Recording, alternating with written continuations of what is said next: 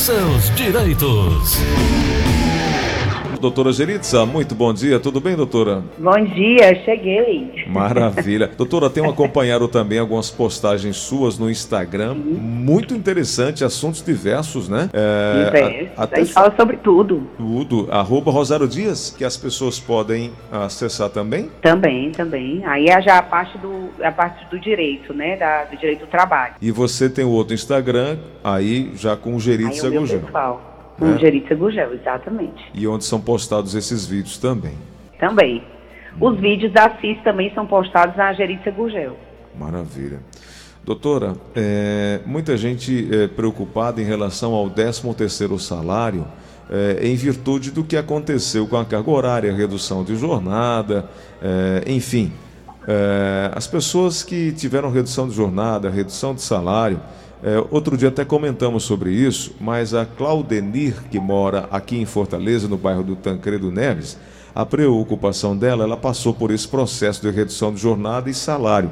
E ela, pelo que ela me diz, está preocupada em relação a quanto vai receber. Ela ganha um salário e meio. E quando é. irá receber, doutora? Bom, se ela teve apenas a redução de jornada de trabalho, ela pode ficar totalmente despreocupada que ela vai receber o 13 terceiro dela integralmente. Sem prejuízo algum. Dependendo do tempo que ela está trabalhando. Sem prejuízo algum. Claro que dependendo do tempo que ela está trabalhando. Se ela está trabalhando nove meses, ela vai receber nove dozeavos. Então, ela não, não precisa ficar preocupada de forma alguma.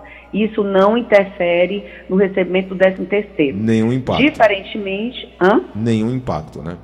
Nenhum impacto. E impacto terá aqueles que sofreram suspensão do contrato de trabalho. Hum, Por quê? Porque o contrato fica suspenso. Imagina que é uma coisa suspensa, que está ali sim, acima sim. e nada está acontecendo embaixo. Então, uhum. isso aí você vai receber o seu 13 terceiro conforme os seus, os seus meses trabalhados. Ah, entendi. Se trabalhou seis meses, seis dozeavos. Cinco seis meses. Seis dozeavos. Agora teve uma suspensão de três, três dozeavos. Uhum. Doutora, então para as pessoas que estão nos acompanhando agora, é, quando esse momento chegar, que deve chegar, é, a, o, o, patrão tem, tem obrigação de pagar a, a segunda parcela ou a, ou a, sua totalidade até quando? 20 de dezembro, é isso? Até o 20 de dezembro, exatamente. E a, totalidade até o 20 de dezembro. A primeira parcela ele pode pagar no meio do ano, ou ele pode pagar outubro, pode pagar, pode pagar novembro. Férias, né? Depende da convenção, né? Uhum. O trabalhador Porque também. Se ele, se for... Pode Diga. falar. Não, se for um, um, trabalhador onde tem a convenção coletiva de trabalho da categoria dele, tem que ver como é que a convenção fechou. Se a convenção, a convenção tiver sido fechada, que o, uma parte do 13 terceiro é pago no período de férias, ele vai receber quando ele for usufruir das férias. Caso contrário, ele recebe normalmente ou quando ficar mais oportuno para o empregador, né, que queira antecipar, por acaso. Ele pode também optar, né, doutora, por receber junto pode. com as férias, né? Pode, pode, tranquilamente. Bom, e para contratos com redução de jornada, a gente já falou que não tem impacto com relação ao valor das férias, já falamos também sobre o prazo e a, uhum. a, o, o, Maurício, que mora aqui no centro da cidade, está querendo saber o seguinte: como é que consegue conferir o cálculo da redução de salário e jornada? Doutora, como é que é feito esse cálculo, hein? O cálculo da redução da jornada de trabalho. Como hum. assim, em termos de salário? É, em termos de salário. Ele tem que, ele tem que ver qual foi a medida provisória que ele esteve, que foi acolhido para o contrato dele. E assim ele vai ver como é que faz o cálculo da sua redução do contrato de trabalho. Ele, tá, ele é comerciário, trabalha nas lojas de, de sapatos ali do centro. Então deve é, ser, então salário, deve deve ser uma, salário... da, uma das medidas provisórias. Doutora, no caso dele, que é salário mais comissão, isso é contado apenas do salário, né? É contado apenas do salário, porque a comissão varia conforme ele for receber. Uhum. Nesse caso. Mas é para ele receber, viu? É para ele receber sobre 13 terceiro, sobre férias, porque a média, salvo engano, dos comerciários são dos últimos 11 meses. Hum, muito bem. Perfeito. Bom, tem uma pergunta chegando aqui para a doutora Geritza. Alô, quem fala? O André, aqui da Lagoa Redonda. Oi, meu amigo, bom dia, seja bem-vindo. Qual a pergunta? Bom dia, Gleice. Gleice, sabe porque eu sou professor da escola particular, certo? Certo, certo. Então, nosso dissídio foi em março. Uhum. Até agora, nós, em julho, nos deram 3%, que sabe que estão é, estudando esse reajuste, esse reajuste. Aí eu pergunto para a doutora, As escolas já não podem ser punidas por isso, porque a nota base é, é embaixo.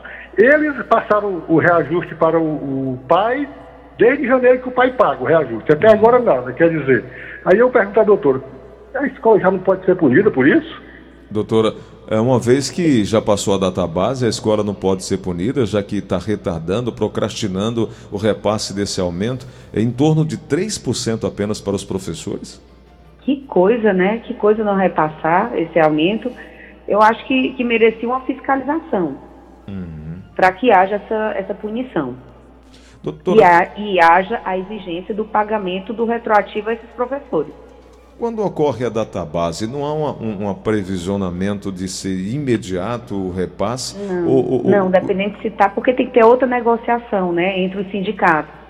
Hum. Então, os dois sindicatos têm que se sentar do lado do patrão, do lado do empregado, conversar e definir todos como é que vai ficar aquela nova convenção coletiva. Enquanto não chegar aos valores definidos, não tem como, não tem como fazer. Agora, em compensação, quando tem a data base, por exemplo, é em março, aí você fecha essa convenção em julho, os colégios têm, no caso aí do professor, ele tem que pagar retroativamente de março hum, a julho entendi. o novo salário, entendeu? Entendi, entendi, Mas a lei, claramente, ela não estabelece um período ou prazo específico para que esse... Não, para limitar isso não. Uhum. O que vai ser prejudicial é que, que o, o, no caso, o sindicato, o sindicato que vai ter que pagar, no caso, não o sindicato, mas quem ele representa que vai ter que pagar é que vai ter que arcar com, esse, com essa diferença. Tá certo, entendi. Vamos aqui na linha da Verdinha, tem mais uma pergunta chegando. Alô, quem fala? Alô, é o Francisco Menezes. Pois não, Francisco, qual a pergunta? Eu sou aqui de Macau, no Rio Grande do Norte. Uhum. E assisto o seu programa todos os dias. Muito Escuto, obrigado. na verdade, né? Muito obrigado. É o seguinte, eu gostaria de perguntar à doutora se existe alguma legislação que ampara o trabalhador com relação ao seguinte. Eu sou funcionário público municipal aqui de Macau, no Rio Grande do Norte, certo? Certo, certo. O prefeito, ele fez um decreto obrigando todos os funcionários efetivos, com, é, comissionados, contratados, a se vacinar contra a Covid-19. Só que tem algumas pessoas né, que levam em consideração é, o lado religioso, é, pessoal que não quer tomar a vacina de forma nenhuma. Uhum. Só que o decreto fala que se o funcionário ele não tomar a vacina contra a Covid-19, as duas doses, ele vai sofrer um processo administrativo e pode ser exonerado do cargo. Eu gostaria de saber, doutora, se o prefeito tem essa prerrogativa de exonerar um funcionário concursado por não querer tomar a vacina contra a Covid-19. Doutora, isso já está pacificado, Olha, esse entendimento? Eu não posso eu não posso falar de direito administrativo, nem como é que funciona na cidade dele. Isso aí realmente não, não compete à minha expertise. Mas eu posso falar que os, os empregados seletistas, que não é o caso dele, quem está é, se eximindo de tomar a vacina está sendo posto para fora por justa causa. Hum. E a Justiça do Trabalho tem acatado essa tese fortemente, sabe? Hum. Porque a gente está diante de uma de uma doença muito séria, uma doença altamente contaminada, é, é, contagia, contagiante, né? Então, assim, a gente tem que realmente prezar pela saúde de todos. Então, no caso dele, que não é seletista, eu não tenho o que falar e como falar, mas eu buscaria um especialista nessa área de direito administrativo para saber se o prefeito pode, se o prefeito não pode, como é que pode. Mas o, o que eu sei é que a Justiça do Trabalho em, em relações de emprego, ou seja, relações onde tenha carteira assinada, onde seja CLT, a exigência é, é mesmo assim bem forte, sabe? A ponto de ser colocado para fora caso se recuse, seja pelo motivo que for.